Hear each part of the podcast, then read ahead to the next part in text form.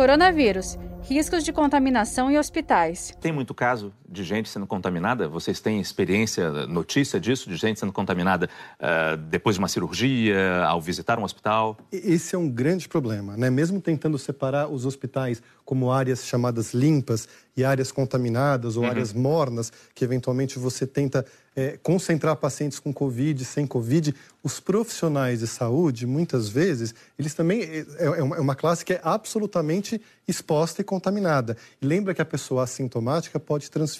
Nós temos casos em alguns hospitais de pessoas que fazem cirurgia, fazem transplante, né? E se contaminam com coronavírus. É Nossa. É muito complicado. Tem pessoas que receberam transplante, receberam um órgão de um irmão, um rim, por exemplo, e tiveram uma infecção grave por Covid, com piora da função renal e talvez a, a perda do, do enxerto, o que pode ser bastante trágico. Então, esses tipos de cirurgia têm que ser muito bem avaliados caso a caso qual o melhor momento para fazer. Agora, tem algum cuidado básico, rapidamente falando, algum cuidado básico que a pessoa que tem que visitar alguém, servir de acompanhante para alguém no hospital, o que a pessoa pode fazer para se proteger?